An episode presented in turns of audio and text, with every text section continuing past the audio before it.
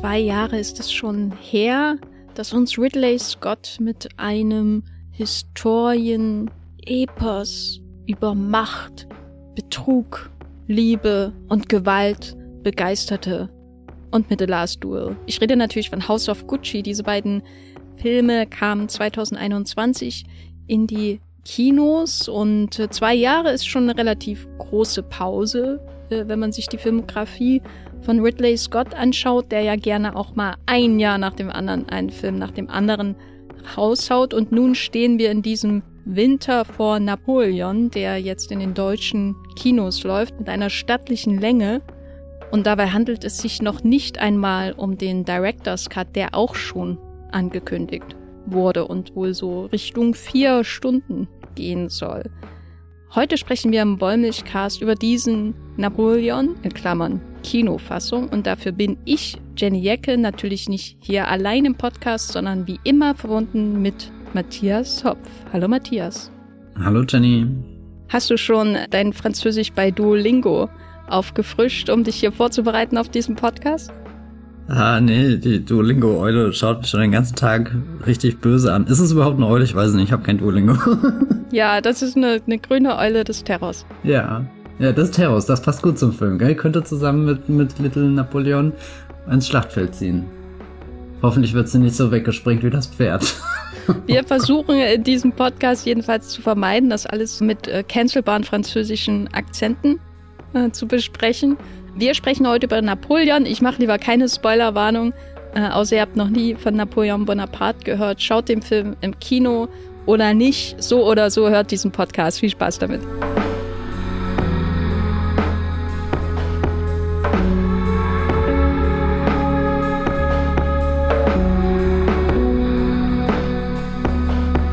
Matthias, wir haben uns zum Einstieg dieses Podcasts eine große, große Frage notiert. Und ich habe ja schon am Anfang dieses, dieser etwas ähm, vermaledeiten Einleitung erwähnt, dass der Ridley sehr häufig Filme macht und 2021 sogar zwei von ihm ins Kino kamen.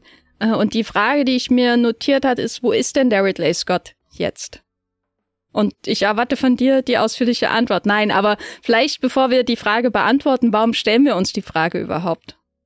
Ich glaube, Ridley Scott ist ein sehr interessanter Regisseur, weil er schon A super lang dabei ist. Also hier seine ersten Filme gehen bis in die 70er Jahre zurück. Er ist B super produktiv und C ist dann immer die große Frage und definitiv eine Frage, die auch in den letzten Wochen auf Twitter, Film Twitter die Runde gemacht hat.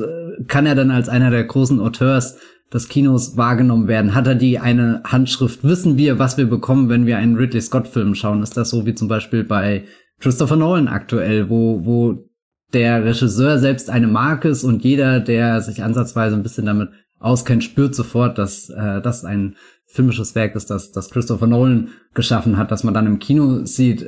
Ich würde definitiv sagen, dass das Ridley Scott ein Name ist, der bekannt ist, nicht nur in Kreisen von Filmfans, sondern dass er einfach auch schon Filme gedreht hat, die im Mainstream sehr, sehr beliebt sind. Ich würde sogar sagen, Gladiator ist da das ultimative Beispiel dafür, obwohl das witzigerweise einer der Ridley Scott Filme ist, mit dem ich die wenigsten Berührungspunkte habe und was natürlich oft aus dieser dieser Autorfrage so so ein bisschen giftig raus äh, spritzt ist. Er hat am Anfang seiner Karriere Blade Runner und Alien gedreht. Das sind zwei wegweisende Meisterwerke des Science-Fiction-Kinos gewesen, beide sehr stilprägend auf ihre eigene Art und Weise. Und dann kommt oft so ein Drop und danach kam nichts mehr, wofür er unbedingt in Erinnerung gehalten werden muss. Dem würde naja, ich außer Felma und Louise wahrscheinlich nicht.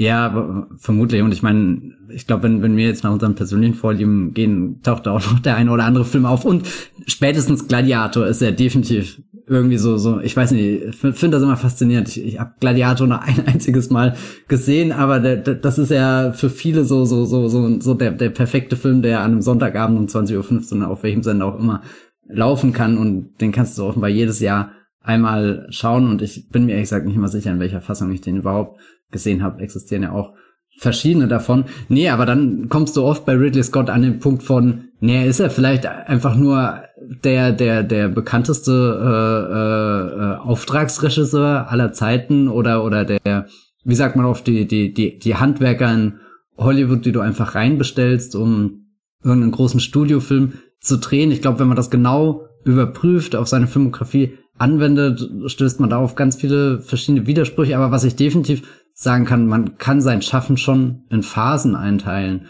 Und in der Phase, in die wir gerade sind, die würde ich ehrlich gesagt zum, zu seinem letzten Doppelschlag verorten. Und dieser letzte Doppelschlag markiert für mich so einen Bruch, das war nämlich 2017. Da war Alien Covenant, der erste Film, den er ins Kino gebracht hat. Das markiert für mich den Abschluss seiner Phase, in der er davor war.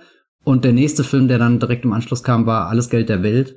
Falls ihr euch erinnert, das ist der Film, wo äh, äh ursprünglich hier äh, Kevin Spacey eine Rolle spielen sollte, kurz bevor äh, dann die ganzen Vorwürfe gegen ihn ans Licht kam und Christopher Plummer ersetzt wurde, kurzerhand auch den Oscar dafür gewonnen hat und damit ist dieses Kapitel des Films schon wieder abgeschlossen. Aber ich glaube, für Ridley Scott markiert das so einen Punkt, wo er in eine extrem produktive und sehr schnelle Schaffensphase gewechselt ist. Und ich kann das gar nicht so genau beschreiben, aber all diese Filme, die er danach gedreht hat, sind für mich irgendwie in dieser, diesem Mindset, was, was er als Erzähler bei Alles Geld der Welt mitbringt, verankert. Und dieses Mindset würde ich ganz kurz skizzieren von, er hat ein bestimmtes Alter und eine bestimmte Erfahrung als Regisseur in Hollywood einfach, kann ultra schnell für verhältnismäßig wenig Geld, keine Ahnung, Hollywood-Kino produzieren, was, was teurer aussieht, als dass es vermutlich ist. Und du fragst dich die ganze Zeit mit, ist er überhaupt noch passioniert, passioniert dabei oder findet das gerade einfach so nebenbei statt? Erzählt er die Geschichten einfach nur, um,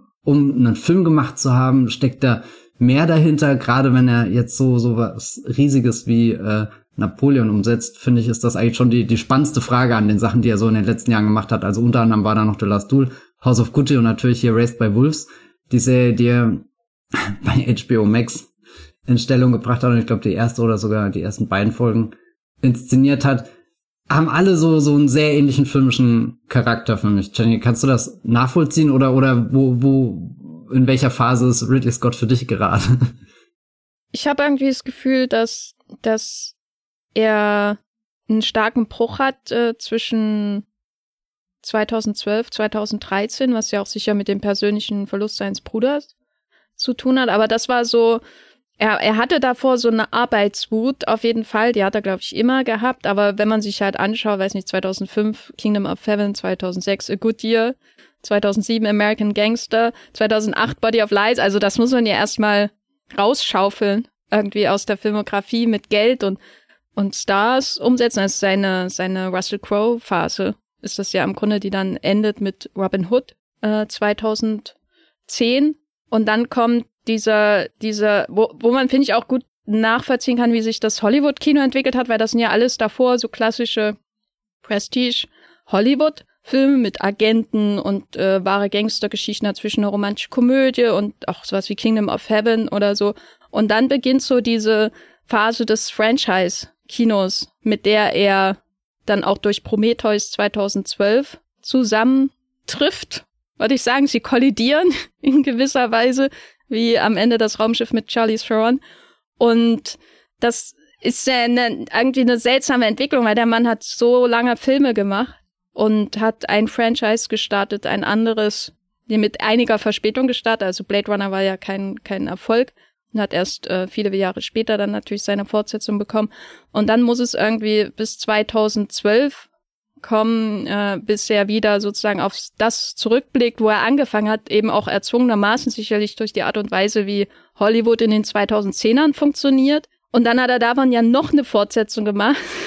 oder, oder halt noch einen Alien-Film, was ich auch so, das wirkt irgendwie so seltsam in der Filmografie von einem Regisseur, der über, würde ich sagen, 30 Jahre eigentlich relativ konventionell ist und jedes Mal ein anderes Projekt, ein anderes Genre, so wie das vielleicht auch in den 30ern oder 40ern gewesen wäre bei einem Filmemacher. Und dann beginnt dieses Franchise-Kino da sich hineinzudrücken und äh, auch die Rückkehr zu dem, wo er große Erfolge gefeiert hat, ist sehr auffällig. Und das haben wir dann in demnächst wieder, weil er ja gerade Gladiator 2 dreht, was ein Film ist, der wirklich existiert offensichtlich. Aber für mich so der kreativ interessanteste Part so in den letzten 15 Jahren bei ihnen ist wirklich so dieses 2012, 2013 Ding. Also einerseits ein Franchise-Film, der zurückkehrt zu seinen Anfängen als Regisseur mit Alien, äh, also nicht sein erster Film, aber sein erster richtig großer Erfolg. Und dann äh, The Counselor, den ich schon immer irgendwie auch so als Abschiedsfilm betrachte. Der ist so so durch der Film psychisch gesehen ähm, so düster und gleichzeitig aber auch lustig manchmal und verschroben, dass er völlig ausschlägt aus allem, was er davor und danach gemacht hat. The Counselor. Wirklich der interessanteste Film wahrscheinlich von ihm überhaupt. Äh, und, und dann geht's wieder zurück zu, zu dieser Franchise-Welt in gewisser Weise oder diesem damals populären Genres als Science Fiction wie The Martian und Alien Covenant und warum auch immer All the Money in the World, das wirkt irgendwie so ähm, wie ein Film aus den 2000ern äh, vom Thema her. Sowas wird ja eigentlich gar nicht mehr groß in Auftrag gegeben von den Studios. Und äh, dann diese Phase, wo er sich jetzt befindet, also diese Trennung äh, finde ich schon nachvollziehbar, die du gemacht hast. Äh, diese, die, wo beginnt jetzt die Phase, äh, in der er sich jetzt befindet? Aber die ist für mich auch wieder so typisch Ridley Scott, weil er halt schon immer jemand war, der, der keine roten Linien eigentlich hat in seinem Werk. Wie erklär mir die rote Linie zwischen Legend und Black Rain und Femmer und Louise sozusagen. Und das ist ja auch irgendwie das Interessante und viel zu wenig Menschen reden über den Dreischlag Conquest of Paradise, White Squall und G.I. Jane. Äh, und dann Gladiator. Also das ergibt ja eigentlich keinen Sinn und aber solche Regisseure braucht man ja auch in Hollywood, die keinen Sinn ergeben, die einfach da sind und das machen. Ob das Ergebnis dann tieferer Betrachtung bedarf, ist dann jedem selbst überlassen. Ich bin äh, bei Ridley Scott dann doch eher enttäuscht. Äh, außer es kommt sowas Seltsames wie House of Gucci bei raus, den ich mir tausendmal lieber anschauen würde nochmal als The Last Duel oder The Martian oder so. Ich glaube, wenn ich rote Fans suchen würde, dann du hast schon gesagt, irgendwie so, er hat so eine Reihe von Russell Crowe Filmen. Dann momentan ist für mich tatsächlich ein wichtiges verbindendes Element die Kameraarbeit mit äh, die Zusammenarbeit mit Kameramann äh, Darius Wolski und so, dass, dass da so, so ein paar Menschen um ihn rum einfach wiederkehren und den Film dann auch eine gewisse, äh, weiß nicht, Textur verleihen, auf welcher Ebene auch immer. Und ähm, ich will noch mal ganz kurz über 2012 bis 2017 reden, weil ich finde das so interessant. Also wirklich diese eine Phase beginnt für mich mit Prometheus und endet für mich mit Alien Covenant. Und am Anfang 2012 steht er für mich wirklich als einer der größten Blockbuster-Regisseure, der auch einen der größten Blockbuster der letzten Jahre da irgendwie ins Kino bringt.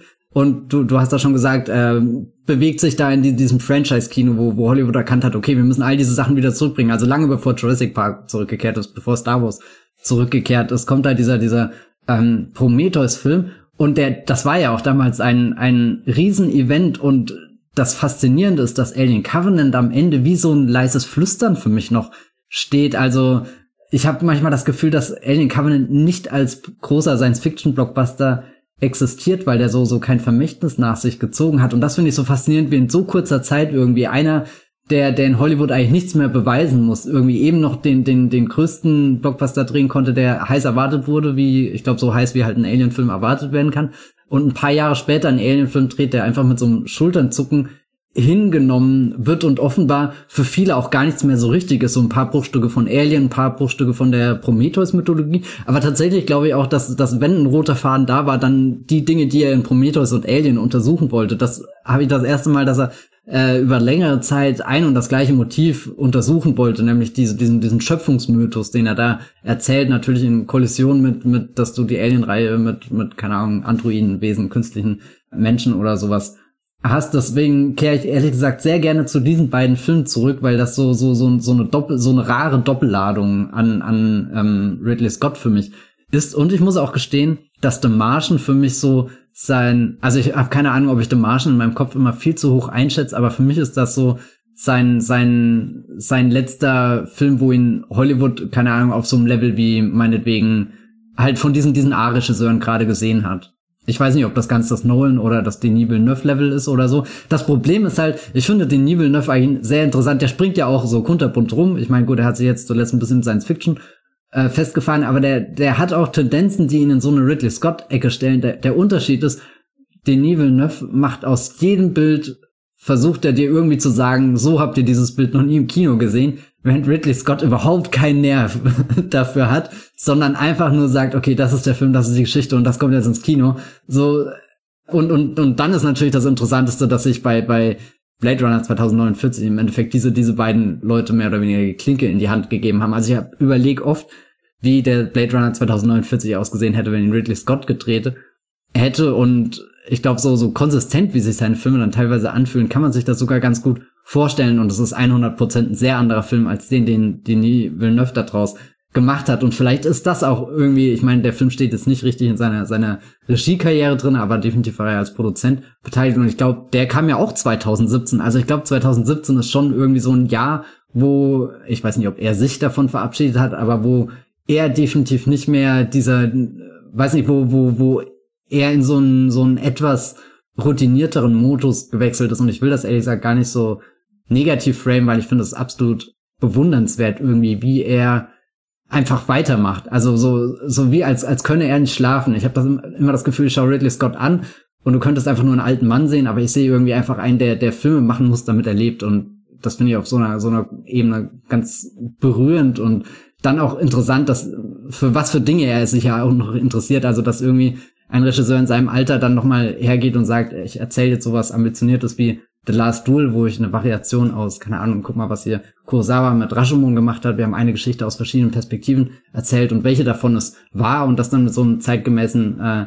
Thema umgesetzt, habe ich auch irgendwie das Gefühl, da ist mehr als Routine drin. Irgendwas interessiert ihn wirklich und ich glaube, das bringt uns auch zu Napoleon, der auf den ersten Blick vielleicht auch wieder aussieht wie einfach nur irgendein Ridley Scott Film. Aber ich glaube, er ist ja wirklich ein ganz großer Interessent, was äh, Geschichte und Napoleon angeht.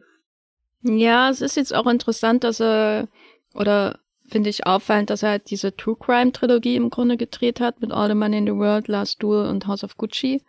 Und dann finde ich in gewisser Weise auch Elemente daraus jetzt in seinen großen Historien-Epos verarbeitet oder vielleicht, also ich glaub, weiß gar nicht, ob das in irgendeiner Form eine aktive Entscheidung ist, aber es kommt mir so vor, weil ich finde, der Napoleon, äh, der Ridley Scott, der Napoleon gedreht hat als Historien-Epos, ist ein anderer als der, der Gladiator gedreht hat. Vom Ton oder Kingdom of Heaven.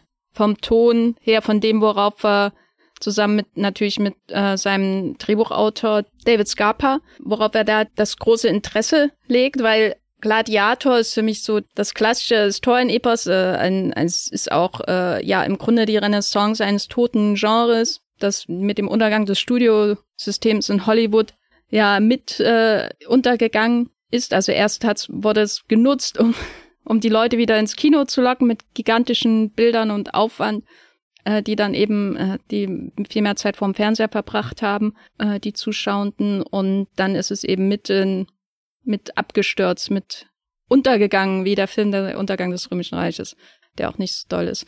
Äh, und dann kam der Ridley Scott und hat das, äh, das Genre erneuert mit Gladiator, eine ganz geradlinige tragische Geschichte eines Helden, mit dem sich jeder identifizieren kann. Und dann ist der der böse, aber komplexe Commodus.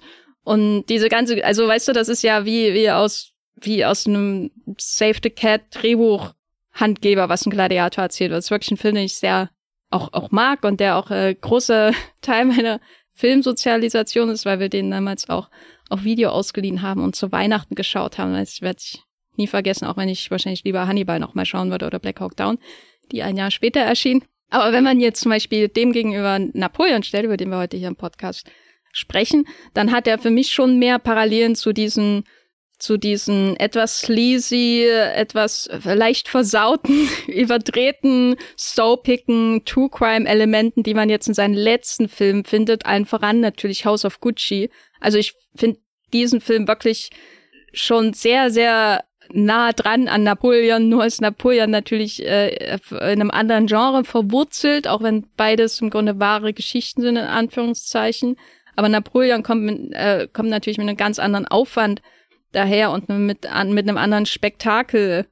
Äh, Grad. also bei House of Gucci hat man ja vor allem die Akzente der Schauspielenden und die Mode, äh, die zum Spektakel gehören und eben die Soap-Elemente dieser diese ähm, Mordsgeschichte. Und bei Napoleon hat man eben dann gewaltige Schlachten, die aber eigentlich auch nur so schönes Beiwerk sind, weil eigentlich interessiert ihn ja Napoleon äh, anderes, habe ich manchmal das Gefühl, auch wenn ich nicht zu voreilig urteilen möchte, bevor ich nicht die Vier-Stunden-Version sehe, die dann vielleicht sogar die Schlacht von Borodino und so weiter drin hat. Vielleicht ist das wirklich das, was der Ridley an Napoleon fasziniert. Wollen wir kurz äh, darüber sprechen, was jetzt hier die Ausgangslage ist für ihn, wenn er Napoleon macht, wo er das macht, wer ihm das Geld dafür gibt und was das vielleicht auch für Erwartungen erzeugt? Ja, äh, Ridley Scott darf sich eigentlich glücklich schätzen, dass er, also ich habe ihn gerade so ein bisschen im Regie Olymp aktuell in Hollywood eine Stufe nieder runtergesetzt. Aber Apple TV Plus, der Streamingdienst, ist definitiv überzeugt, dass Ridley Scott einer großen Name ist und hat ihn zusammen mit äh, Martin Scorsese, der dieses Jahr Killers of the Flower Moon für 200 Millionen Dollar gedreht, hat auch ein, ein vierstündiges ähm, Leinwand-Epos. Wir haben da im letzten Wollmilchcast drüber gesprochen und jetzt kommt Ridley Scott daher. Finde ich super spannend, dass diese zwei Filme so eng hintereinander kommen. Durfte auch ein Budget von 130 bis 200 Millionen Dollar investieren, was definitiv über der, also man kann das eigentlich nicht glauben, aber Ridley Scott dreht extrem günstig normalerweise. Also ich glaube, der letzte Alien-Film hat wahrscheinlich keine 100 gekostet oder so. Alien Covenant, das muss ich jetzt tatsächlich schnell nachschauen. Äh, nicht, dass 97 ich bis ja. 111. Und das ist, also das ist ein Film, der, der aussieht, als hätte ein anderes Studio auch vielleicht, keine Ahnung, 200 da drinnen versenkt. Also irgendwo ist das auch ein Testament für, für seine, seine sehr, sehr, sehr effiziente Arbeitsweise. Und er wurde jetzt auch bei, bei Napoleon nicht müde, darüber zu sprechen, dass er ihn irgendwie nur in, keine Ahnung, 60 Tagen, 62 Tagen gedreht hat, obwohl äh, jede andere Produktion dafür das doppelte Zeit gebraucht hätte. Und ich glaube, bei Gladiator 2 spricht er jetzt auch schon so drüber, dass er dieses System mit, keine Ahnung, mehreren Kameras gleichzeitig zu drehen. Ich weiß nicht, was genau die Zahl ist, aber da, da hat er in der Vergangenheit in Interviews auch drüber gesprochen, was ich super faszinierend finde, die, diesen Prozess und manchmal glaubt, da, da verstecken sich auch seine, seine aktuellen Stärken und Schwächen schon allein in diese, dieser Arbeitsweise, in dieser Herangehensweise an die Filmprojekte. Der Napoleon kommt ins Kino, vertrieben von Sony Pictures, der Killers of the Flower Moon kam in Zusammenarbeit mit Paramount, also zwei unterschiedliche Studios, mit denen sich Apple da jeweils zusammen äh, geschlossen hat. Aber das Interessante ist ja auf alle Fälle, dass dieser Streamingdienst Ridley Scott, Jenny, du hast es vorhin äh, im Vorgespräch als die, die Carte Blanche bezeichnet. Äh, dass ich er da einfach gesagt, machen, die Carte Blanche. Die Carte Blanche, ja. Dass er da einfach machen kann, was er will, dass er da seinen großen Freifahrtschein ähm, bekommt und, und das erhebt ihn ja doch irgendwo in so einen Kreis an ganz ausgewählten Regisseuren und vor allem wir haben in diesem Wollmilchcast, in diesem Wollmilchcast, in diesem Podcast schon oft über so Sachen wie Alfonso Cuarón darf bei Netflix seinen Roma drehen, ein Film, den er nie bei einem Studio durchbekommen hätte, weil der in Schwarz-Weiß ist, weil der sehr persönlich ist, weil das ein Drama über eine Familie ist. Also nichts, was irgendwie großen Erfolg verspricht und Netflix in diesem Moment so ein Ort war, wo sowas entstehen konnte. Der, der Unterschied ist halt, dass, dass Roma, egal an welchem Ende, halt nicht der teuerste Film der Welt war, während ähm, so Sachen wie Killers of the Flower Moon und Napoleon ja gerade schon definitiv mit den teuersten äh, Superhelden-Blockbustern oder so mithalten können, was das Budget angeht, was da reingesetzt wird. Und, und dadurch habe ich auch das Gefühl, sticht der Napoleon aus den letzten Ridley Scott-Filmen raus, die wir in den vergangenen Jahren gesehen haben, die auch, glaube ich, eher in seinem, seinem tighten Filmmaking-Management entstanden sind, also sehr zügig, relativ kostengünstig im Verhältnis zu anderen Hollywood-Filmen und das heißt, da kommt dann jetzt auch irgendwo die Erwartung mit, okay, jetzt hat er diesen Freifahrtschein, ist bei einem Streamer, muss sich keine Gedanken um irgendwas machen, kann theoretisch eine Vier-Stunden-Fassung erstellen, was er offenbar auch gemacht hat, die dann allerdings erst im Stream veröffentlicht wird. Und dann nimmt er sich halt Napoleon. Und Napoleon ist A, in unserer, in der Menschheitsgeschichte eine sehr große Figur. Und ich glaube, wenn man die Filmgeschichte zurückschaut, gibt's da ja auch schon diverse Filme. Scott selbst hat sich schon hier mit seinen, seinen Duellisten dahin äh, gewagt. Und dann existiert da ja natürlich noch das große, nie vollendete Stanley Kubrick-Projekt, was, glaube ich, so, so einen Schatten vorauswirft, egal ob du jetzt das Kubrick-Drehbuch verfilmst oder nicht. Jeder wird zuerst mal sagen, boah, da macht gerade einer einen riesengroßen Napoleon-Film, aber guck mal, äh, äh, was, was hätte Kubrick da draus gemacht? Also habe ich das Gefühl, dass Napoleon das erste Mal seit mehreren Jahren ist, dass sich ein Ridley Scott-Film wieder wie so ein richtiger Event-Blockbuster anfühlt, wenn ich dahin komme. Konntest du das auch so spüren in der Entstehung des Films? Ja, auf jeden Fall. Also die anderen waren ja immer so 100 Millionen oder so plus minus, vielleicht weniger. Und dann kommt er hier äh, mit seinem Apple-Geld.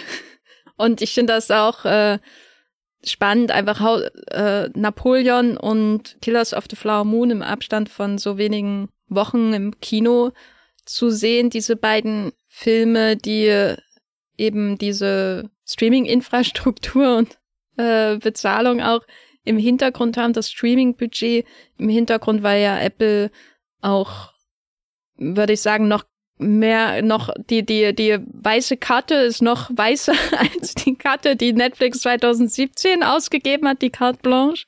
Also da hat man ja das Gefühl, bei Apple ist alles egal. Hauptsache, sie können sich ähm, brüsten mit diesen großen Filmemachenden, die da zu ihnen kommen und dem Mega-Budget. Äh, also, weil ich sehe das so auch so ein bisschen als Trias, so Killers of the Flower Moon, äh, Napoleon und dann Masters of the Air, äh, was für mich wow, das Größte ist, was nächstes Jahr ins, ins Fernsehen, ins Kino und wo auch immer kommt. Ähm, und Tom Hanks und Steven Spielberg, weißt du, also kannst du größere Namen des 90s Kinos überhaupt äh, äh, zu dir äh, heranlocken äh, als als Streaming-Dienst, wobei äh, Scott im 90er Kino ja auch äh, eher verloren war, äh, vielleicht auch eher 80er Kino, wenn man so will. Ähm, und ja, also der Napoleon, das war schon irgendwie ganz groß. Gleichzeitig hatte ich aber äh, nie äh, äh Vorfreude darauf, weil Ridley Scott für mich kein großer Regisseur ist. Das ist so ein bisschen das Problem. Und andererseits hat mir das aber auch geholfen, weil ich mich dann in dem Film in gewisser Weise positiv bestätigt sah, als ich ihn dann geschaut habe.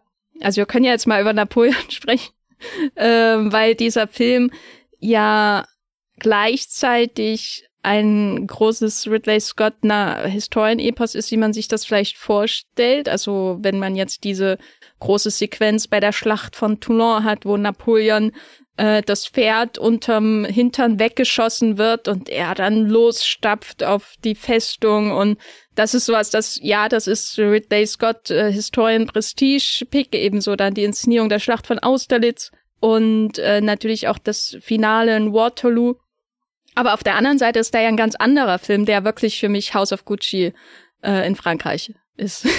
vielleicht, vielleicht noch ein bisschen lustiger als House of Gucci, der ja schon sehr, sehr unterhaltsam war. Wie hat das denn auf dich gewirkt, äh, wenn du diesen Film mit dieser Erwartungshaltung gesehen hast, der große Ridley Scott Blockbuster und dann haben wir da den Joaquin Phoenix als großen Feldherrn, der unter dem Tisch äh, äh, äh, herumschnüffelt und die Vanessa Kirby sucht. sehr schön ausgedrückt.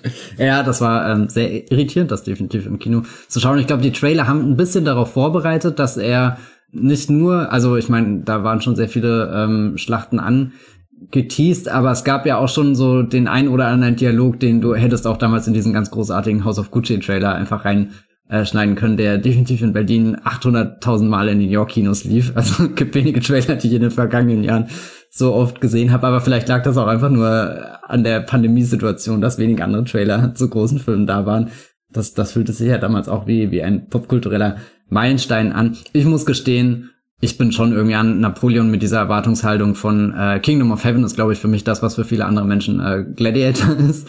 Und tief in meinem Innersten hätte ich mir gewünscht, dass, dass er mit diesem Napoleon nochmal so ein, so ein Kingdom of Heaven dreht. Äh, wer, wer den Wollmilchcast sehr aufmerksam in den letzten Jahren gehört hat, der wird vielleicht mitbekommen haben, dass ich während der Pandemie auch nochmal diese ganzen moderneren Monumentalfilme für mich entdeckt habe, die ja Ridley Scott mit äh, kurz angestoßen hat. Sein Gladiator kam da dann hier Troja, das war eine der größten Wiederentdeckungen für mich in den da vergangenen haben wir auch Jahren. Einen Podcast dazu gemacht. Genau, hier Wolfgang Petersen und äh, ich kann nicht sagen, dass ich Alexander von Oliver Stone wirklich äh, sehr gut finde oder so, aber es ist trotzdem ein Film, der mich in seinem, seinem schieren Größenwahn komplett fasziniert. Allein die Geschichte, wie viele Versionen davon entstehen und äh, und dann auch die die Ankündigung, dass von äh, Napoleon schon hier eine Kinofassung kommt und vermutlich auch eh eine Streaming-Fassung. Das das deutet da alles schon darauf hin, Insgeheim wusste ich natürlich, dass der letzte Ridley Scott-Film aus dieser Größenordnung, aus diesem, diesem, diesem, diesem Genre, den wir gesehen haben, Exodus, äh, Gods and Kings ist, äh, wo er die Moses-Geschichte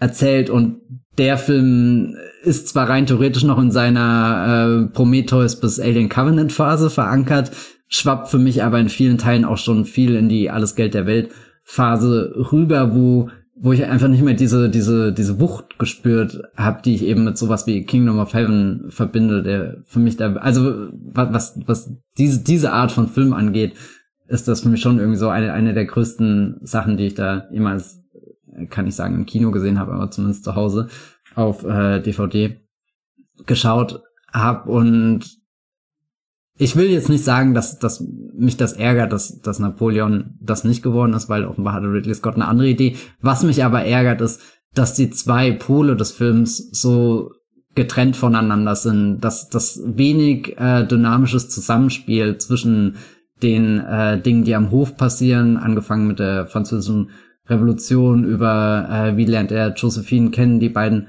heiraten, die beiden haben Probleme zu Hause, äh, vor allem im Bett.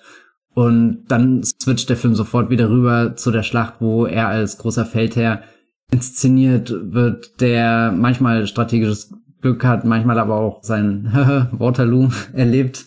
Und ich habe das ganze Gefühl, äh, die ganze Zeit das Gefühl gehabt, ich werde hier wirklich zwischen zwei Filmen hin und her geschubst, die, die bei auf zwei parallel fahrenden Zügen in Höchstgeschwindigkeit brettern. Also der Film hat definitiv Tempo, der geht auch sehr schnell vorbei, aber entweder sind das alles Dinge, die in Director's Cut völlig problemlos aufgelöst werden, aber so wie er jetzt ins Kino kam, musste ich mich jedes Mal innerlich neu einstellen auf, okay, auf welchem Energielevel sind wir gerade? Wird gerade ein Pferd von einer Kanonenkugel komplett zerfetzt oder ähm, wird Vanessa Kirby mit einem sehr frechen Dialog eingeführt und vor allem der Musik aus Stolz und Vorurteil.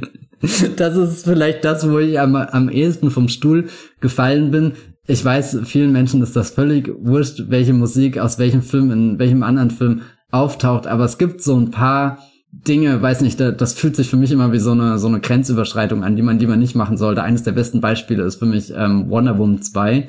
Der verwendet ein Stück aus dem äh, Sunshine Soundtrack von John Murphy und das ist ein wahnsinniges Stück und ich kann irgendwo nachvollziehen, warum man das auch in seinem eigenen Film drin haben will, aber es ist so fest konnotiert mit der Geschichte, die eben in Sunshine erzählt wird und ähnlich ist es halt hier, wenn du diese diese Dario Marinello Musik aus Stolz und Vorurteil nimmst und sie einfach in Napoleon reintust, wo ich mir denke, das ganze Projekt sagt ja auf den ersten Blick so viel, so viel Größe steckt hier drin, so viel Ressourcen haben wir zur Verfügung und dann kannst du dir nicht mal dein eigenes Josephine-Theme leisten. Ich weiß nicht, das, das hat mir innerlich auch ein bisschen das Herz gebrochen. Aber ich befürchte auch, es ist einfach eine der Sachen, wo, wo der, der sehr pragmatische Ridley Scott oder sowas durchkommt, wo, wo einfach ganz klar ist, Musik spielt in seinen Filmen vermutlich nicht die größte Rolle. Und wenn ich mir sein Schaffen anschaue, lässt sich das, glaube ich, auch oft belegen. Ich meine, er hat tolle Soundtracks drin, gerade Königreich der Himmel, ist vielleicht das beste äh, Beispiel für, für einen äh, Ridley Scott-Film, der auch sehr von seiner Musik lebt. Oder ähm, ich bin auch immer wieder verblüfft, wie, wie äh, gut die Musik oder dann eben auch das, das Wegbleiben von Musik in den seinen Alien-Filmen, Prometheus-Filmen und so zum Ausdruck kommt. Aber ja, bei Napoleon sind dann oft so, so, so klaffende Lücken einfach entstanden, wo, wo ich schon dran gezweifelt habe mit, gehen diese zwei Sachen, die er in dem Film versucht zu machen, wirklich zusammen? Oder ist es einfach nur ein Problem von der Kinofassung? Glaubst du, dass der Director's Cut das alles einfach auflösen wird?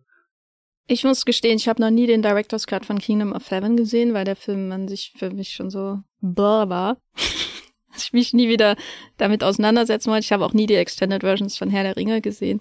Ich, äh, es fällt mir schwer, das irgendwie einzuschätzen. Ich bin kein Fan von Director's Cuts von Filmemachenden, die schon recht viel Kontrolle über Werk hatten, das ins Kino gekommen ist. Also ist jetzt was anderes, wie wenn ich den Blade Runner Final Cut zum Beispiel schaue, den ich mir auch lieber anschaue als die Kinofassung natürlich von Blade Runner. Deswegen möchte ich da keine Prognose treffen oder zumindest sehe ich in dem Film keine Anknüpfungspunkte oder andererseits frage ich mich auch, will ich das überhaupt besser verbunden sehen? Weil ich mochte Napoleon nicht besonders, muss ich sagen, aber das, äh, das gleichzeitig hatte ich das Gefühl, dass ich sehr interessante oder sehr ungewohnte Energien am Werk sehe bei so einem Film. Weißt du, das, also das, was dich stört, das hat mich auch gestört. Das lag hauptsächlich daran, dass ich die Schlachten sehr langweilig fand. Es tut mir leid, eigentlich braucht nie wieder jemand eine Napoleon-Schlacht zu inszenieren, weil Bondarchuk das halt gemacht hat und niemand wird jemals toppen, was in der Borodino-Schlacht von Bondarchuk passiert. Und gleichzeitig schaue ich mir auch seinen äh, ähm, Krieg und Frieden-Film an, seinen Vierteiler, und da hast du eben all das nicht, was hier in Napoleon nicht funktioniert. Also diese Verbindung von monumentalem Sowjet-Kapazitäten äh, ausnutzen, Kino mit äh, intimen persönlichen Geschichten, die das passiert da alles fließend von Meisterhand. Was deswegen ist Krieg und Frieden ja auch so gut von ihm. Nicht wegen der Schlachten, sondern wegen der Verbindung von beiden. Und wenn ich mir jetzt den Napoleon anschaue, das ist so wie einerseits wie eine Anleitung, wie man es nicht macht weil die Schlachten einen immer rausreißen. Auch jetzt nicht viel Spannung da drin ist. Ich, also ich habe das Gefühl, man kann den ganzen Film erzählen mit nur einer Schlacht, und zwar der Schlacht von Toulon am Anfang, die dir alles erzählt über den Feldherrn Napoleon, was du wissen musst. Im Grunde, also die, die Inszenierung dieser Geschichte, also die Inszenierung der Schlacht selbst finde ich jetzt nicht wahnsinnig originell oder ästhetisch ansprechend oder in irgendeiner Form filmisch interessant, aber das Ridley Scott ist für mich auch kein filmisch interessanter Regisseur. Äh, aber so rein auf narrativer Ebene hast, weißt du halt alles über Napoleon, was du ja wissen musst. Und dann braucht man den Mittelteil an Schlachten gar nicht mehr. Und dann brauchst du eigentlich nur noch diesen Waterloo-Moment, wo er seinen, seinen ähm, Offizier im Stich lässt und den Rücken kehrt. Das ist alles, was du wissen musst über seine, also Ridley Scotts und David Scarpas Version, Vision von Napoleon als Feldherr. Das ist ja ihr, ihr, ihre Interpretation seines Daseins so. Und stattdessen hast du halt diesen, diesen zwanghaften Spektakelmotor in diesem Film, der immer dann wieder, immer wenn du so eine, so eine lustige, unangenehme, liebevolle, warme, verstörende äh, Napoleon-Josephine-Szene hast, dann wird der Motor angelassen und dann muss dann wieder irgendwie jemand in, in Ägypten eine Kugel irgendwo hinschießen, wobei das ist ja dann davor äh, bevor er erfährt, dass sie ähm, fremd geht, oder dann muss er eben in Austerlitz nochmal sein Genie beweisen und so. Obwohl, obwohl sich dann niemand dafür wirklich interessiert in diesem Film, was äh, Napoleon als Feldherr bedeutet, was Napoleon äh, für die Gestaltung von Europa bedeutet im 19. Jahrhundert. Das interessiert das dem ja alles nicht. So. Das ist null interessiert ihn das und das äh, muss ihn auch nicht interessieren. Auch wenn ich den Film interessanter fände, wenn es ihn interessiert hätte, weil das mich an Napoleon ja auch interessiert, so. Deswegen hast du so dies, diesen Motor, der dann immer wieder brum, brum, brum und jetzt kommt wieder eine Schlacht und äh, der geniale Feldherr und äh, dadurch entsteht aber auch so eine so eine Energie, die ich sehr befremdlich finde für einen 200 Millionen Film. Und das macht es aber wieder spannend, weißt du, also weil es eben nicht alles rund läuft, das ist alles sehr unrund. Alles clasht miteinander an Tönen und Gefühlen und narrativen Strängen, die einfach gegeneinander geklatscht werden, statt verbunden zu werden. Und das, das hat mich dann auch bei Laune gehalten, weil dieser Film ist ja jetzt schon sehr lang. Und ich habe auch keine Lust, ehrlich gesagt, auf den Director's Cut, der, der dann noch länger ist. Vor allem, wenn ich die Vorstellung habe, dass ich ihn zu Hause schauen muss. In der Zeit kann ich auch die Hälfte von dem Bondarchuk schauen. äh, gefühlt. Also. Was geht der acht Stunden wirklich? Na, es sind ja im Grunde fast vier Spielfilme, die man ah, da ja, hat. Okay. Ja, immer her. Das ist mm. perfekte Netflix-Miniserie, würde ich sagen.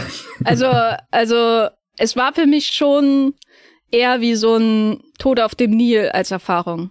Ah, ja, okay, ja, ja, ja. Jetzt, äh, ich, also von, ich, von, äh, ja. ich rede natürlich von Meisterregisseur Kenneth Brenner. Ja, ich sehe seh deine Mission komplett. ich kann vieles nachvollziehen von dem, was du gerade erzählt hast. Ich glaube auch ehrlich gesagt, also ich meine, ich habe den vor zwei Wochen oder so gesehen und hätte ja definitiv jetzt die Zeit gehabt, den für den Podcast nochmal anzuschauen. Aber manchmal spürt man das einfach, dass so ein innerer Widerstand ist. Also es gibt Filme, da kann ich sehr oft sehr schnell hintereinander ins Kino gehen und da ist dieser Widerstand nicht dabei. Ridley Scott war ich ein paar Mal auf dem Sprung und habe dann doch irgendwie die Richtung gewechselt und es hat nicht so richtig funktioniert, weil auch ich mich die ganze Zeit gefragt habe, was ist das, was ich wirklich wieder sehen will. Also ich finde schon interessant, wenn wenn irgendwie dieses Schlachtenpanorama auf äh, in Austerlitz ausgebreitet wird und die Soldaten in den zugefrorenen See einbrechen. Das ist erstmal ein riesengroßes Bild, was was ich faszinierend finde.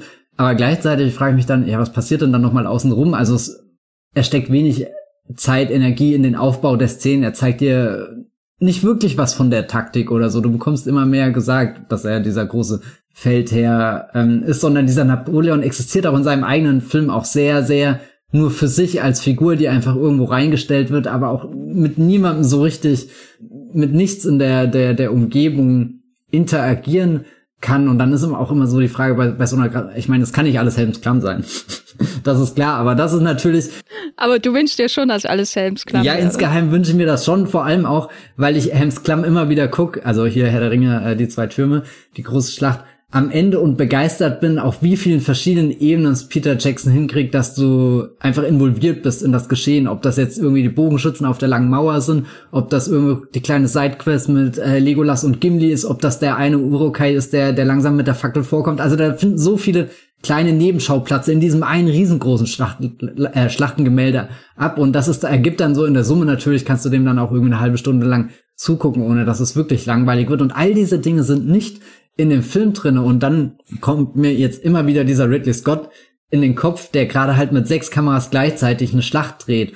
Und einerseits bin ich beeindruckt, er muss ja wirklich ein sehr ausgeprägtes visuelles Verständnis einfach haben, um überhaupt Kameras zu positionieren können und so. Ich meine, klar, äh, wird dann auch nochmal viel digital nachgearbeitet oder auch rausgeschnitten oder so, dass du, dass du ein, ein äh, klares Bild ähm, bekommst. Aber ich habe halt auch die Frage, ob das dann zu automatisiert läuft, dass du so viel Coverage von der Szene hast, dass du dir im Endeffekt auch nicht mehr, dass dann weiß nicht, der, der Aufbau erst im Schneideraum stattfindet und dann merkst du, okay, du hast zwar irgendwie sechs Kameras gleichzeitig gedreht, aber im Endeffekt auch nur sechsmal das gleiche Bild bekommen und hast jetzt wenig Möglichkeit, wirklich in, in da, da, da reinzugehen und so, äh, ist natürlich für mich sehr schwer von außen zu beurteilen, aber so versuche ich es mir zu erklären, warum ich nicht wirklich in, in, in das Epos reinkomme, was ja definitiv in dem Film steckt. Also irgendwo auch faszinierend, dass Ridley Scott oder manchmal habe ich das Gefühl, Ridley Scott kann gar nicht unterscheiden, ob er gerade eines der größten Bilder des Kinos geschaffen hat oder einfach mal schnell irgendwas runterdrehen musste, damit das halt auch noch für den heutigen Tag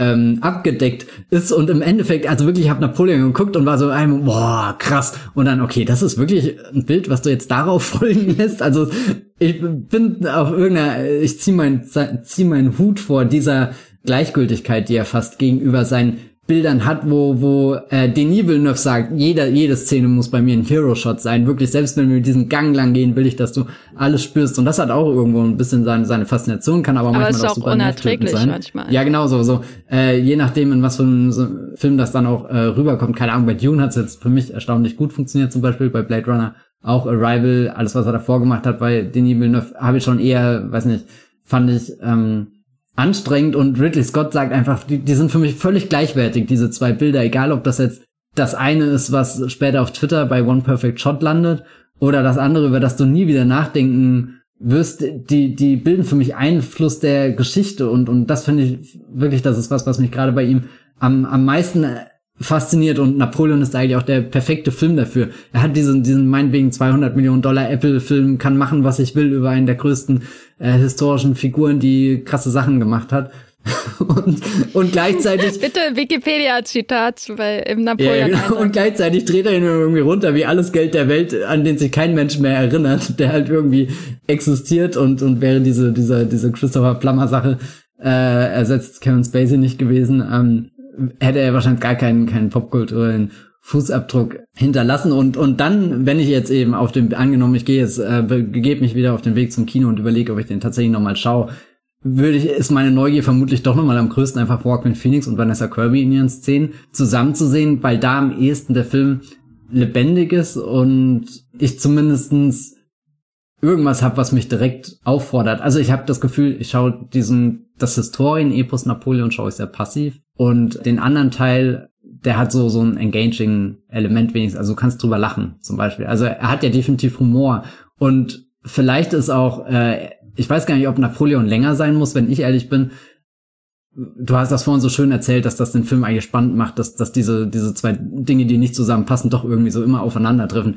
Warum dann nicht den Schnitt eigentlich noch eine Spur aggressiver machen? Warum nicht noch mit viel mehr ähm, Matchcuts arbeiten, wo du wirklich von von von von dem, weiß nicht, von von deinem einen noblen Hofzimmer irgendwie mitten rein ins äh, in die Kanonenkugel katapultiert wirst, die mit einem Pferdekörper kolliert. Tut, tut mir leid, dass ich das so oft erwähne, aber das war auch so ein Film, wo ich kurz dachte, was ist denn eigentlich weil, weiß nicht, ich denke, denke auch immer, Ridley Scott ist so der perfekte, harmlose PG-13 Blockbuster-Regisseur, aber das stimmt ja von vorne bis hinten nicht. Er hat Alien und Blade Runner gedreht, er hat Hannibal gedreht, eine verstörendsten yeah. Szenen aller Zeiten, wo der Kopf hier aufgesägt und, und gefüttert wird und ich will es gar nicht beschreiben, weil mir wird schon allein schlecht, wenn ich wieder dran denke und ich habe neulich erst einen Artikel darüber ähm, geschrieben, aber Ridley Scott ist ja eigentlich wirklich sehr, fast schon eine Rampensau, eine Rampensau, die eine Rampensau ist, ohne dass sie wirklich auf der Rampe steht und eine Sau ist und auf keinen Fall Scheinwerferlicht auf sie gerichtet ist, sondern einfach eine Rampensau, wo du merkst, sie ist schon die ganze Zeit da und sobald du sie mal irgendwie anstupst, dann spürst du schon, dass das eigentlich eher ein ruppigerer Regie-Zeitgenosse ist und viele seiner Interviews sprechen ja auch irgendwie für diese, diese Einstellung, ja. Aber was ist, wenn das jetzt seine Vision ist? Ne? Nehmen wir mal an, äh, es gibt nur diese Fassung von Napoleon. Mhm. Über die andere können wir ja sowieso noch spekulieren. Und wir haben jetzt seine Vision von diesem Napoleon, der, der als Privatmensch sich nun alles andere äh, als verhält wie ein, Gro ein Großer der Geschichte. Ich hatte mal so ein Buch, als ich äh, äh, ein Kind war, das hieß Die Großen der Geschichte. Und da hatte man dann die Biografien von ganz vielen historischen Persönlichkeiten. Und Napoleon war vielleicht auch dabei, aber das war so, da blätterst du durch und lernst dann so über Alexander. Und äh, habe ich äh, bestimmt 70 Mal gelesen, das Buch, fand ich super spannend. Und dann äh, stelle ich mir vor, wie ich irgendwie Kind bin und dann das Buch lese und dann schaue ich mir Napoleon von Ridley Scott an. Und der Napoleon, der kriecht da unter dem Tisch lang und der ist, äh, der, der wird erstmal von den Delegierten da äh, in, in Paris erstmal verkloppt. ähm, und aus, aus dem Saal muss er flüchten. Und dann ist dann sein Bruder da, der, der den Tag rettet mit seiner Motivationsrede vor den Soldaten. Also der wird ja äh, sehr oft einfach vom Sockel gestoßen, dieser große der Geschichte, durch diese Geschichte, die parallel zu seinen Feldherrnzügen erzählt wird. Und wenn das jetzt der Film ist und der, die einzige Version, die wir von diesem Film bekommen, was ist für dich das Bild von Napoleon, das Ridley Scott hier zeichnet? Das sind ja nicht zwei Bilder, die er hier zeichnet. Das ist ja eigentlich ein Bild, das in zwei völlig unterschiedlichen Malstilen ähm, dargestellt wird. Was ist das für ein Napoleon, der da für dich hier rauskommt aus diesem Film? Ich bin am Ende aus dem Kino rausgegangen und hatte schon das Gefühl, dass Ridley Scott eigentlich wenig für ihn übrig hat, was er nicht unbedingt ähm, stimmt, aber viele äh, Pointen, die definitiv auf seine Kosten gehen, wo seine, seine Unfähigkeit rausgearbeitet wird, wo ich weiß nicht, also es, die Darstellung von dem Napoleon steht und fällt halt auch mit dem Casting von Joaquin Phoenix. Das ist irgendwie so ein Satz, der nichts aussagt, weil ja, er ist jetzt gecastet worden. Das heißt, das ist jetzt der Napoleon, den wir haben, aber ich weiß nicht, Joaquin Phoenix ist halt auch so ein ganz spezieller Schauspieler und wir haben den ja dieses Jahr erst in dieser Bose Freight-Rolle gesehen und das kann ja eigentlich gar nicht sein, dass jetzt Napoleon kommt und fast nahtlos irgendwie daran anschließt, irgendwie so, so, Bo is afraid, äh, der Bo, der hatte schon noch ein bisschen mehr Angst als Napoleon. Napoleon besitzt ja zumindest so eine Unerschrockenheit, die ihn gleichzeitig auch auf so ein Podest stellt, wo er wenig ähm, Außenperspektive auf sich selbst ähm, besitzt. Er befindet sich ja lange in so einem Modus, wo er versucht zu leugnen, wie es um ihn gerade als Liebhaber, als äh, Feldherrn und so wirklich steht, sondern denkt immer, naja, es geht ja vorwärts und vorwärts. Und der Film gibt ihm ja auch so Momente, wo seine komische Vorwärts Haltung auch einfach Erfolg hat. Ich finde nach wie vor super verblüffend die Passagen, wo er verbannt wird und einfach wieder zurückkehrt. Und ich also wirklich saß im Kino und dachte, es ist wirklich so banal, wie das früher der Geschichtslehrer erzählt hat. Der wurde erst einmal auf die Insel geschickt, kam wieder zurück und dann ist das gleiche nochmal passiert. Das ist ja so, so ein Hin und Her, das ist ja richtig faul geschrieben. Wenn das irgendwie Tolkien aufs Papier bringen würde, würde ich mir denken, ihm irgendwie sind ihm die Ideen ausgegangen. Und, und Ridley Scott erzählt das auch wieder mit so einem, naja, das ist das halt passiert und dann ist er zurückgekommen, dann gibt's diese Konfrontationsszene auf diesem Waldweg, wo, wo sich kurz die Soldaten ihm gegenüberstellen, wo er dann äh, eine, eine inspirierende Rede darüber hält, wie toll das doch früher war, gemeinsam miteinander zu kämpfen und dann ist diese Sache auch schon wieder ähm, geklärt. Also irgendwo existiert in der Geschichte dieses kleinen großen Mannes bei Ridley Scott schon so eine Gegebenheit von dieser Napoleon kann einfach durchlaufen durch diesen ganzen Film, bis er halt am Ende irgendwo auf den Wiesen von äh, Waterloo steht und und da geht's nicht mehr weiter und da weiß dann der ganze, also signalisiert uns der ganze Film, dass das kein gutes Ende mehr nimmt, wenn wir es nicht eh schon aus den Geschichtsbüchern wissen, aber weiß nicht, bis dahin hat, obwohl der Napoleon so so erbärmlich skizziert wird, sind auch die Widerstände, die er hat, nicht wirklich vorhanden. Also selbst jemand wie, wie Vanessa Kirby, und die hat ja, weiß nicht, sobald sie irgendwie den Mund aufmacht, in den Film reinkommt und so, hat sie ja eine Präsenz und irgendwas, was, was dem Napoleon etwas gegenüberstellt, was selbst dieser, dieser große Feldherr überhaupt nicht ähm, fassen ähm, kann. Also er ist ja selbst eher fasziniert von ihr und versucht sie zu begreifen und bekommt eigentlich mit jedem Tag nur äh, gesagt, dass er sie nicht begreifen äh, kann in jeglicher Hinsicht und ja, ich weiß nicht, also ich hatte manchmal das Gefühl, was ist, wenn das einfach eine komplette Komödie gewesen wäre? Was ist, wenn das sowas wie ähm, The Favorite geworden wäre? Das fällt mir jetzt ein bisschen ein, wo, wo, wo der Tonfall noch mehr in diese Schiene geht von wir versuchen wirklich die Figuren auf ihre erbärmlichsten Seiten zu entlarven und ihre größten Abgründe zu enthüllen und du, du lachst, aber gleichzeitig verschluckst du dich auch, weil es irgendwie so, so böse ist, so ein richtig erbarmungsloser Blick einfach auf irgendwelche Menschen zur damaligen Zeit. Hm, ich fand es gar nicht erbärmlich. Ich weiß nicht. Ich fand jedes Mal, wenn er, äh, wenn er mehr gezeigt hat, wie, wie abhängig er ist von ihr privat äh, und gleichzeitig sie aber auch nicht befriedigen kann, was ja so sein Grundproblem ist. Deswegen kommt dann Jannis Niewöhner ins Spiel, den ich nicht erkannt habe, als der Film lief. Äh, der spielt ja ihren Liebhaber. Das ist für mich nicht erbärmlich in dem Sinne, sondern es macht ihn für mich dann tatsächlich auch greifbar.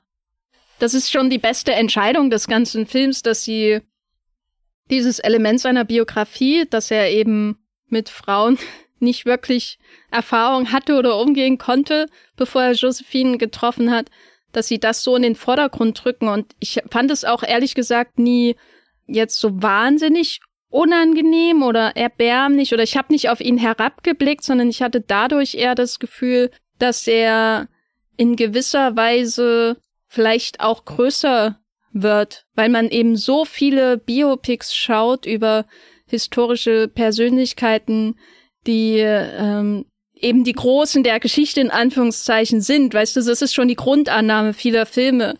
Wenn man eben auch sowas schaut wie Alexander oder so, dass da, da ist jetzt mein Film über die große Persönlichkeit. So, das ist die Grundannahme, so wird er inszeniert und dann kommt sein tragischer Fall oder ähm, die Obsession, die ihn herabzieht in den Untergang. Und bei Napoleon hast du einfach nur diesen Dude, der äh, nicht flirten kann, der sich in eine Frau, weiß nicht, ob Liebe das richtige Wort ist, aber der, der von ihr besessen ist, die ihn in jeder Hinsicht überlegen ist, weil sie ihn nie weniger braucht als er sie, die ihn dadurch auch kontrollieren kann und der trotz allem über sich hinauswächst irgendwie. Ich weiß nicht, also was den Film oder die Vision von Napoleon spannend macht, ist das, dass er eigentlich nicht sich in der Gewalt oder im Krieg auslebt, äh, weil er es bei Josephine nicht kann, sondern dass, dass beides gleichzeitig passiert, weil er will ja auch kontrolliert werden. Er will ja auch unterwürfig sein, Josephine gegenüber. Und auf der anderen Seite will er Europa unterwerfen. Das scheint ja so die, die Verbindungsstelle zwischen diesen beiden Gleisen des Films zu sein. So, das, was eigentlich ja von außen schwer zu vereinen ist, psychologisch gesehen. Wie, wie kann dieser Mann von dieser einen Frau so abhängig sein, wenn der ganz Europa unterjocht? Das war, glaube ich, der Pitch von David Scarpa, also das Drehbuch äh, entworfen hat, würde ich sagen. Und das, das finde ich schon nicht erbärmlich, sondern, ach, wie sage ich das, ohne Napoleon hochzuspielen? Kannst du ja, das ist ein Safe Space, da wollen mich. Kannst dir alles sagen, es hört keiner zu. ich weiß nicht, da hatte ich jedes Mal das Gefühl, es gibt doch noch was zu entdecken in diesem Film. Weißt du, weil ich habe schon vergleichsweise viel über Napoleon gelesen und ich höre seit Jahren einen Podcast äh, und habe schon, also wirklich stundenweise äh, verbringe ich Zeit mit diesem Kursen und dann gehe ich in diesen Film, der mich wieder langweilt mit seiner Austerlitzschlacht. Und das Einzige, wo ich was entdecken kann in diesem Film, wo ich was das Gefühl habe, da hat jemand den filmischen Entdeckergeist oder den Mut, so sich irgendwo hin vorzubewegen, wo noch niemand anders war. Äh, und zwar unter diesem Tisch.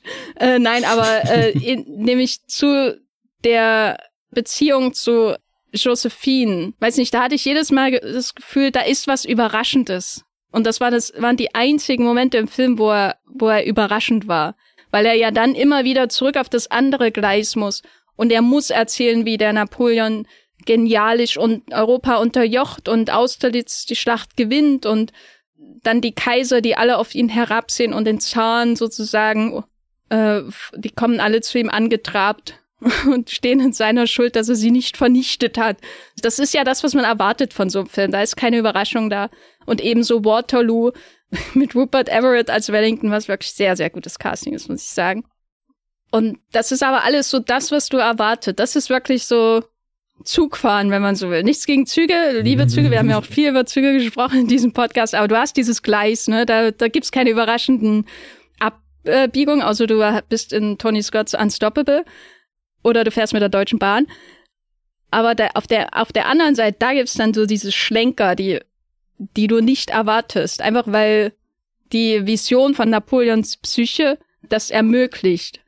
Und das waren, wie gesagt, die Momente, die es für mich am Leben erhalten haben, wo ich dachte, ja, da ist jemand, der hat noch so Anzeichen von Mut als Filmemacher, auch wenn sie ästhetisch sich nicht zeigen. Wobei äh, ähm, ein was, woran ich ständig denken muss, und jetzt komplette Abwendung vom Thema, aber dieses Anwesen, in das äh, Josephine dann nach der Scheidung verfrachtet wird, da ist doch dieser See und diese Wiese und ich musste die ganze Zeit in Oppenheim und den See und diese Wiese denken.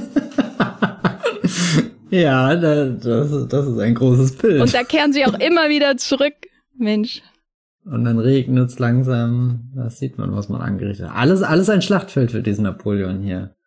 Äh, auf alle Fälle, als jemand, der diesen Film eigentlich lieben will, habe ich gerade dir sehr gespannt zugehört und das ist so tief in meinem Kopf verankert. Und ich glaube das jetzt alles, bis ich den Directors Cut sehe. und dann kommt hoffentlich auch irgendwie dieser große Film bei rum. Ich weiß nicht, ich, also ich würde das gern spüren, was du gerade beschrieben hast, aber weiß nicht, so nah komme ich an den Joaquin Phoenix Napoleon überhaupt nicht ran. Vielleicht ist das ein Joaquin Phoenix Problem, vielleicht ist das ein, wie der Film, keine Ahnung, strukturiertes Problem, aber also ich wünschte, ich, ich hätte so, so viel Empathie für ihn übrig, wie, wie du gerade in deinen paar Worten irgendwie aufbringen konntest, weil also ich bin, bin nie dahinter eingestiegen. Und weißt du, über welchen Film ich in letzter Zeit auch oft nachgedacht habe? Zum Beispiel ähm, Marie Antoinette. Der hat ja auch ein historisches Setting, was gar nicht so weit entfernt ist hier von äh, Ridley Scotts Napoleon. Und kommt da ja aber auch mit einer, einer Sprache, einer Stimme, mit einem, äh, mit, weiß nicht, einem Aussehen rein, was, was, was ja auch viel einfach gegen irgendwie den historischen Kontext spricht und obwohl der Film so eine, so eine sehr künstliche Ebene besitzt, die einfach drüber gelegt wird über das historische Setting, fand ich es bei dem erstaunlich leicht, mich irgendwie hineinzuversetzen in das, was ähm, da passiert. Und also habe schon lange nicht mehr einen Ridley Scott-Film geguckt, wo ich das Gefühl habe, ich schaue wirklich nur von außen auf diese eine Figur drauf und bin nicht wirklich drin, mit Ausnahme von alles Geld. Aber hat das, hat das nicht auch damit zu tun, und ich stimme dir da durch, ich, ich kann das absolut nachvollziehen, dass dass der, ähm, und ich hole jetzt einen YouTube-Begriff raus. Es ist nicht Foreshadowing, oh ja, es ist nicht Pacing, aber dass das Worldbuilding ihn null interessiert, dass so die französische ja. Revolution abgehandelt wird, wie so, äh, ich, ich überfliege mal die Inhaltsangabe oder die, die, das Inhaltsverzeichnis von Wikipedia und dass das alles so lieblos hingeworfen wird und dass man äh, weder die Revolutionäre oder die Menschen an einem Direktorium wirklich kennenlernt, noch die vielen, vielen Generäle, die ihn zeitlebens begleitet haben und dass eigentlich alle Menschen außer Josephine und Napoleon und vielleicht sogar am Ende Wellington, dass alle anderen völlig irrelevant sind für diesen Film. Das hast du ja vorhin auch schon gesagt. Deswegen fand ich auch ehrlich gesagt diese, diese düstere äh, äh, Texttafel am Ende vor schwarzem Grund, so viele Menschen sind gestorben. Dachte ich, wollt ihr mich verarschen? Ja, interessiert euch doch gar nicht für die Menschen, die da gestorben sind. Es ist wirklich, es gibt ja so Wikipedia-Einträge mit äh, die Schlachten mit den meisten Toten oder irgendwie sowas. Es fühlte sich sehr so an, als als hätte hätten sie äh, David Scarpa das einfach schnell durchgelesen, als er das Drehbuch geschrieben hätte und rüber verfrachtet. Nee, das war genau das, was ich vorhin meinte, wo ich meinte, der ist so so isoliert von allem rum und du hast dann wirklich wieder Geschichtler, die halt sagt, naja, dann auf Elba und dann St. Helena und äh, hin und her und also ja, ich, ich verstehe auch, also kann ich, ich stecke 100% nicht so tief im, im Napoleon-Stoff drin wie du. In meinem Leben hat dieser äh, Mann bisher wirklich äh, so gut wie keine Rolle ähm, gespielt, habe ich da nicht tief mit beschäftigt. Und ich komme auch aus dem Film raus und habe wenig Verständnis irgendwie von dem, was man an Napoleon finden kann, was ihn vielleicht historisch genial gemacht hat, was ihn historisch umstritten gemacht hat, was ihn historisch äh, komplett problematisch gemacht hat oder so.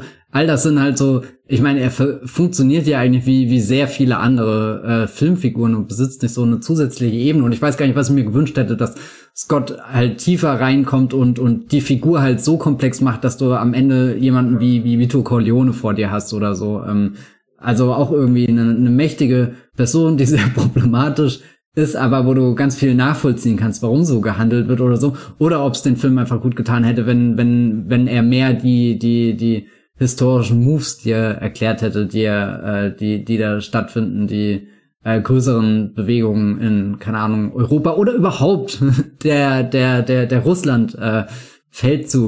Das ist halt so mit also so wie das der Film erklärt, wenn ich das früher in die Geschichtsstegreifaufgabe geschrieben hätte, käme wahrscheinlich nur fünf Minus zurück so. Und dann denke ich mir, ja, das ist genau das, was ich halt hingekriegt habe. Die sind in Russland, sind dahin und es war taktisch nicht klug.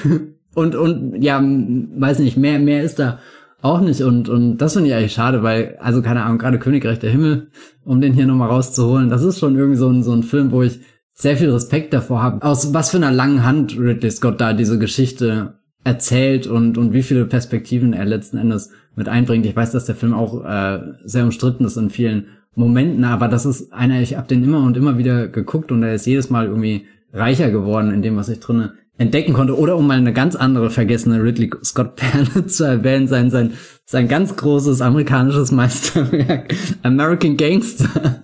Da hat er auch so, so eine, weiß nicht, so, so, so, so, so ein riesiges Spektrum. Da geht sein Blick wirklich ganz nah an, an diese zwei äh, äh, Figuren, Denzel Washington Russell Crowe von denen erzählt, aber er hat auch irgendwo so eine größere Amerika-Geschichte drin, irgendwas über die Zeit, irgendwas über äh, die Moral von dem Ganzen, die, die politischen Auswirkungen, bis hin zu, zu dem ganz praktischen, zur ganz praktischen Umsetzung des Drogengeschäfts. Da weiß nicht, da, da ist so viel Interesse an, an Dingen, die, die wir, glaube ich, in anderen Podcasts auch schon Tony Scott zu äh, geschrieben haben, der sich sehr oft Professionals anschaut und wie die so arbeiten oder ähm, aber ich glaube bei bei Ridley Scott gibt's da auch so eine Tendenz, dass er die eigentlich sehr gut was um die filmische Umgebung, in der er sich bewegt, erzählen kann. Und Napoleon fühlt sich da wirklich fast schon ähm, unterentwickelt an. Weiß nicht, ob das das beste Wort ist, aber doch, also gerade um nochmal so diesen diesen Bogen zum wir kommen am Anfang rein, er hat den Freifahrtschein bei Apple, hat offenbar mehr Geld zur Verfügung als je zuvor und trotzdem fühlt sich der Film nicht so an, als steckt da das ganze Herzblut drin. Das, was, was bei Killers of the Flower Moon definitiv zu spüren war, da haben wir auch letzte Woche im Podcast drüber ähm, gesprochen, dass, dass du am Ende bei diesem Film rauskommst und wirklich das Gefühl hast, da hat Scorsese halt seinen, seine ganzen Schaffenskraft reingetan. Andersrum hat halt Scorsese in den letzten fünf Jahren keine 36 Filme gedreht. Und Ridley Scott sagt, ich habe 36 Filme gedreht und wollte all diese Geschichten erzählen, das habe ich gemacht. Hut ab. Ich, ich sag nichts zu American Gangster. Aber also ich, ich habe den Eindruck, er war noch nie so wirklich der Filmemacher für diese Art von Big Picture. Äh, aber andererseits ist er auch nicht Steven Soderbergh und dreht Che 1 und 2, die ich schon vergleichbar finde von der Vision. Bei Che geht's wirklich ja um die Arbeit des, des Revolutionierens und des äh, Guerillakampfs en Detail und ich musste bei Napoleon auch so ein bisschen daran denken, als er da den Soldaten da ihr Brötchen gibt, Brötchenstückchen an Che, der allen irgendwie die Hand gibt in, äh, in dem Zweiteiler von Soderbergh. Aber dafür gefühlt fehlt ihm das radikale Detailinteresse. So, aber gleichzeitig das Big Picture ist, da ist, glaube ich, The Last Duel näher dran an einem Big Picture über diese diese Männer- und Frauenwelt aus dieser Ära, als ähm, Napoleon uns irgendwas über Europa verrät, weil er sich ja nicht in entferntesten dafür interessiert, inwiefern Napoleon ein Moder eine Modernisierungskraft war, die dann doch wieder in regressive alte Verhältnisse zurückgefallen ist. Das ist ja das Interessante für mich an dieser Figur historisch gesehen, dass jemand, die in Anführungszeichen französische Revolution zähmt und äh, durch ihre durch ihre Entscheidungen auch fundamental das Bild von Europa verändert, aber auch äh, so die Institution von Europa zwingt, sich äh, einer Moderne anzunähern oder bei einen Schritt weiter in die Moderne zu tun, als es vorher der Fall war. Und dann doch wieder einfach nur die Krone aufsetzt und äh, Hunderttausende in den Tod schickt. So, das ist ja eigentlich so die interessante Bewegung seines Lebens. Und äh, das Big Picture seiner Politik spielt ja in Napoleon keine Rolle, sondern es geht nur um diese Vorstellung, da ist ein Feldherr und da ist der Privatmensch und das wird erzählt, also mit minimalen Verbindungsteilen dazwischen und deswegen hat man, glaube ich, durchaus ein interessantes, intimes Bild von Napoleon äh, das mich wirklich auch positiv überrascht hat. Aber eben das alles andere drumherum bleibt sehr blass. Man könnte auch sagen, blau-grau, wie die Farbgebung mancher Schlachten in diesem Film. Ich muss es ihm aber lassen, dass, also ich war wirklich sehr, sehr skeptisch, ist noch untertrieben eigentlich, was das Casting von Joaquin Phoenix angeht. Und das liegt nicht nur daran, dass äh, ein, ein Napoleon-Film mit Chavoyer existiert, äh, wo er wirklich einen sehr, sehr energischen äh, Privatmann Napoleon auch spielt, der ähm, ja, Chavoyer ist, aber egal. Film ist selber ein bisschen langweilig. Spielt Greta Garbo sogar mit, heißt Conquest aus den 30er Jahren. Aber ich war skeptisch, weil er eben eigentlich viel zu alt für die Rolle ist, dass er jünger ist als Vanessa Kirby, also so diese, diese Cinema-Sins-Probleme dieses Films, nenne ich sie mal. Und dann ähm, war ich doch wieder irgendwie fasziniert, weil er eben diesen, diesen Rollenhintergrund hat, den du ja schon erwähnt hast mit Bo's Afraid, aber vor allem auch Joker. Also so dieses ungelenke, ähm, äh, exzentrische, äh, die Sehnsucht nach Connection mit irgendjemandem und gleichzeitig äh, die Unfähigkeit, das irgendwie herzustellen mit jemandem. Das ist ja auch hier in Napoleon wieder der Fall. Und ich fand es so seltsam, diesen Film zu schauen. Also wenn er auf einer Ebene funktioniert, dann ja als Privatporträt und diesen Film zu schauen mit einem jungen Mann, der schon so müde ist und überlebt, wirkt. Und das ist eben das, was ich auch nicht mit Napoleon unbedingt verbinden würde. Er ist ja 20 Jahre zu alt, im Grunde, wenn er da auf Toulon zustürmt. Und gleichzeitig ist das so ein interessanter Effekt, der dadurch entsteht, weil es manchmal wirkt, als hätte er schon die Last der Geschichte auf seinen Schultern, bevor er überhaupt die Geschichte macht. Einfach durch das Spiel von Phoenix, der, der so wirkt, als wäre er müde, weil vor ihm diese gewaltige, dieser gewaltige Berg liegt und er weiß, dass er ihn erklimmen wird und runterfallen wird auf der anderen Seite. Und war auch interessant. Aber also ich kann immer nur sagen, es ist interessant, aber es ist nicht gut. ich weiß nicht. Mein Fazit zu Napoleon. Ich, ich hatte es alles viel schlimmer erwartet, war trotzdem enttäuscht und habe die Napoleon äh, doch am Ende irgendwie genossen, weil sie das Unerwartetste an dem Film waren. Fazit zwei von fünf Sternen. Matthias, was ist dein Fazit zu Napoleon mit oder ohne Sternewertung?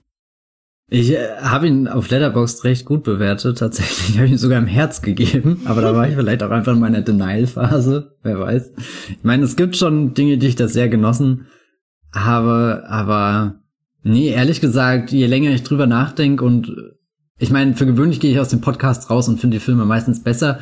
Und äh, hier ist oh es jetzt nicht der Fall, dass ich ihn wirklich besser finde, aber ich finde ihn auf alle Fälle interessanter. Also ich äh, finde, das hat sehr gut getan, über diesen Film zu reden. Und äh, ja, ich weiß nicht, ich tue mir wahnsinnig schwer mit Napoleon und ich äh, projiziere gerade viel auf den Director's Cut, der irgendwo in seinen vier Stunden existiert, auch wenn ich ganz genau weiß, dass das nicht unbedingt, also oder beziehungsweise bei, bei Ridley Scott kann man ja zumindest sagen, dass er schon ein paar Mal bewiesen hat, dass er einer dieser Leute ist, die mit einem Director's Cut nochmal einen Film umstellen können und nicht nur wie Oliver Stone einfach länger und länger und noch länger machen, bis man am Ende, also ich, ich kann gar nicht sagen, wie viele verschiedene Fassungen ich von Alexander gesehen habe, weil in meinem Kopf verschmilzt das alles zu einem endlosen, endlosen Film. Und ich kann auch ehrlich gesagt nicht mal sagen, ob ich den einmal komplett wirklich am Stück gesehen habe oder doch, also mindestens einmal muss ich ihn am Stück gesehen haben, aber also ich habe wirklich keinen Überblick über diesen Film und das ist zumindest was, was ich Napoleon schon mal zugute halten würde, dass dass durch seine, er hat, hat eigentlich eine sehr klare Struktur, hat er seine drei, drei, drei Schlachten, äh, die er macht. Leider aber auch ein bisschen irgendwie, je länger der Film geht, desto schwächer wird er. Also es liegt daran, dass Josephine am Ende ja auch gar nicht mehr vorkommt und er trotzdem diesen emotionalen Bogen nochmal schlagen will. Das, äh, du hast das vorhin schon gesagt, äh, Josephine ist das Einzige, was er nicht irgendwie erobern kann und und das wird dir dann am Ende auch mehr oder weniger nochmal mit den Texttafeln reingedrückt, wo ich gedacht habe, ja, erzähl das doch und dass halt Waterloo auch die mit Abstand ödeste äh, Strecke des ganzen Films ist, obwohl das ja eigentlich so so so eine Schlacht voller Bewegung ist, wo man so viel hätte zeigen. Auch die einzige äh, Schlacht im Kino, wo man sich freut, dass Deutsche kommen. ja. Ja, also ich meine, überleg mal, was Peter Jackson hier bei der Rückkehr des Königs aus dem Moment rausholt, wenn, wenn, wenn Theoden da ankommt, da liege ich ja jetzt noch, da liege ich jetzt heulend am Boden, obwohl ich das nicht mal aktiv gucke. Das, so viel Gänsehaut ist da mit einem Moment äh, verbunden, aber du, du hast ja gar kein Gespür für das Schlachtfeld, für den Boden, für äh, die Armeen, die äh, bewegt werden, für irgendwie die strategischen Gedanken dahinter. Da habe ich ja sogar das Gefühl, dass das hier The, The King mit äh, Robert Pattinson und Timothy Chalamet bessere, auch bessere Akzente. Ja, das auf alle Fälle bessere Arbeit äh, geleistet hat und irgendwie ist Waterloo dann auch das, wo mich aktuell sein sein visueller Stand wirklich genervt hat. Also eigentlich halte ich super viel von von von Darius Wolski als äh, Kameramann, ist er hier Luft der Karibik verantwortlich für ein paar der bestaussehendsten Blockbuster ever. Aber was er gerade da auch mit Ridley Scott macht, bewegt sich irgendwie in eine sehr gefährliche Richtung. Und das nicht erst seit Napoleon, ehrlich gesagt schon seit alles Geld der Welt. Und da hatte ich das Gefühl, markiert Napoleon irgendwie so ein, so ein Tiefpunkt, wo, wo, wo ich auch wirklich nicht nur vom Erzählerischen, sondern auch rein vom, vom Visuellen irgendwie an die Grenzen von dem gestoßen bin, was ich eigentlich sonst immer an Ridley Scott mag. Und da dann gar nichts mehr entdeckt habe, obwohl ich eigentlich dachte, das ist, das ist nicht nur ein, nur ein Freifahrtschein, sondern auch für ihn so, so ein perfektes Sprungbrett, wo er, wo er nochmal so ein, so ein Banger wie The Martian raushauen kann. Oder äh, eher im Genre geblieben Kingdom of Heaven. Aber das ist nicht geworden. Deswegen ach, bin ich hin und her gerissen bei diesem äh, Film. Würde aber sagen, schaut ihn euch trotzdem an, weil äh, das ist jetzt da. Damit müssen wir leben. das ist ein Teil der Filmgeschichte, die aktiv vor unseren Augen passiert. Und äh, ja.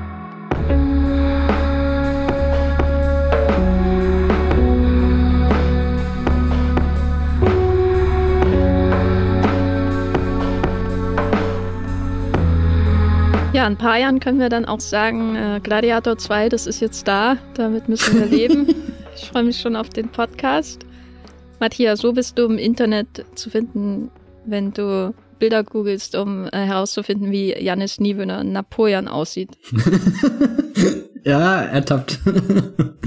äh, ja, vielleicht äh, poste ich später auf Twitter ein Bild von Janis Niewöhner Napoleon, wenn ihr eins gefunden habt. Das findet ihr unter @bibelbrox mit drei E oder einfach unter meinem Namen Matthias Hopf. Vielleicht schreibe ich auch einen etwas ausführlicheren Blog-Eintrag darüber mein Blog das Filmfeuilleton, der momentan wirklich so lebendig ist wie seit Jahrzehnten nicht mehr. Also keine Ahnung, was da passiert ist. Ja, also es ist wirklich so lange existiert. Boah.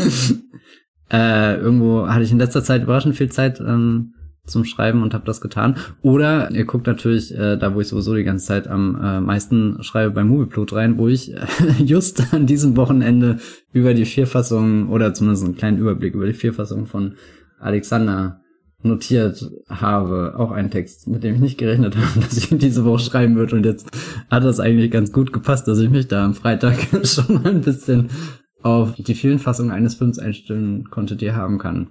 Jenny, angenommen, du pitcht doch noch deinen Napoleon-Film. Wo werde ich das herausfinden? Äh, ich habe leider noch nicht die Website für äh, charlesboyerfanclub.de gesichert, äh, aber spätestens da dann. Ähm, ja, ich bin auch bei Twitter zu finden als Gafferlein oder Jenny Jecke und bei Letterboxd als Jenny Jecke. Da könnt ihr auch meine Gedanken zu Napoleon nachlesen. Umfangreich wie immer, äh, wie man es gewohnt ist bei Letterboxd Reviews. Und ihr könnt mich auch in einem Podcast hören. Und zwar war ich zu Gast bei Nerd und Kultur und habe nochmal über Der Killer von David Fincher hm. gesprochen. Äh, genau wie hier im Wollmilchcast. Vielleicht hatte ich auch was Neues zu sagen, kann ich im Nachhinein nicht nicht einsehen, weil ich glaube, da war ich im Delirium, als ich ihn aufgenommen habe. Und wenn ihr diesen Podcast mögt, dann könnt ihr gerne eine Bewertung hinterlassen. Also ich rede jetzt vom Bäumigcast. Äh, oder eine positive Review. Und mir bleibt nichts weiter zu sagen, außer vielen Dank, Matthias, für dieses Gespräch über Napoleon. Und vielen Dank euch, äh, lieben Hörenden da draußen, fürs Zuhören. Bis zum nächsten Mal. Tschüss. Ciao.